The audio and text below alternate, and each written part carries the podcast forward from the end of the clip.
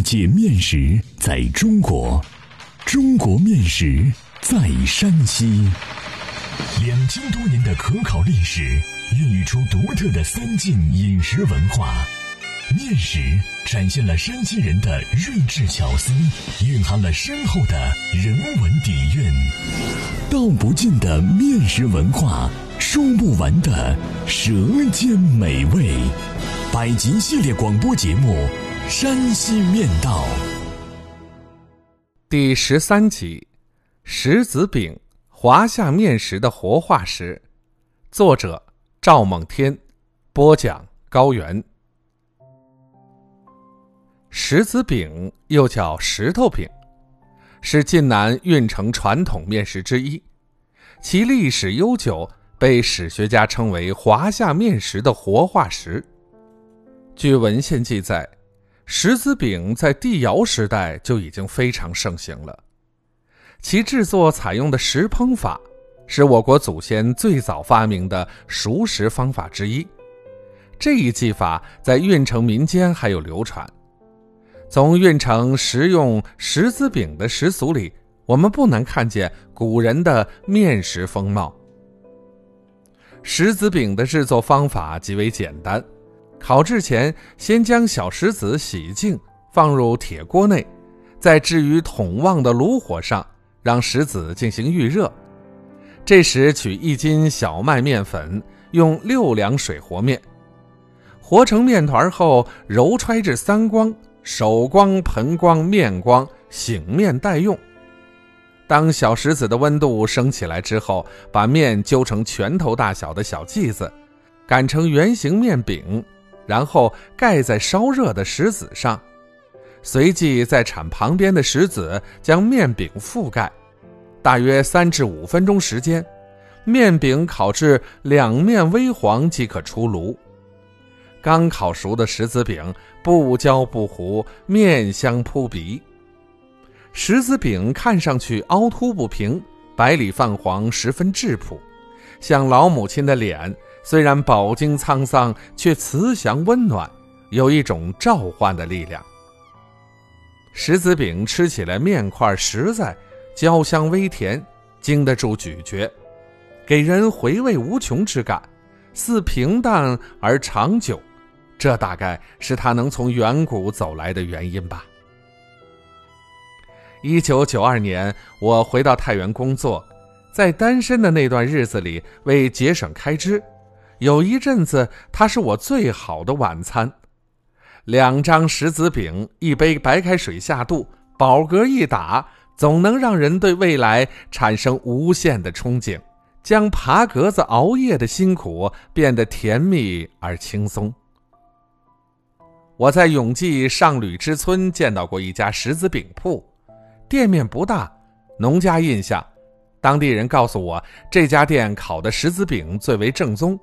吃过之后，确实与众不同。在太原成家定居之后，我许多年没有买石子饼了，原因是看不到卖石子饼的了，好像一阵风刮走了似的，让人好生疑惑。后来在超市见到了它，不过它像荣归故里的华侨一样，西装革履，洋气了起来。包装十分精美，这种工业化大批量克隆的石子饼，像一个模子印出来的一样，让人耳目一新。激动之余，我买了一包回家，想叙旧情，但感觉不在。超市买的石子饼虽酥脆且味甜，但吃不见面香了，也吃不见当年那干饼子咯嘣咯嘣的朴实了。现在手工烤的石子饼又回到了我们身边，这次他们是和炉火一起回来的。他在省城不同的菜市场、小胡同安顿下来，诉说着他现在对生活的理解。一位烤制石子饼的大嫂说：“人们生活水平提高了，要求也就水涨船高了。”过去那干饼子谁能吃得下？看咱现在的饼，里面不仅加上了油，还包上了馅儿，有甜有咸，好吃多了。你不信，买几个尝尝，包管你吃了还想吃。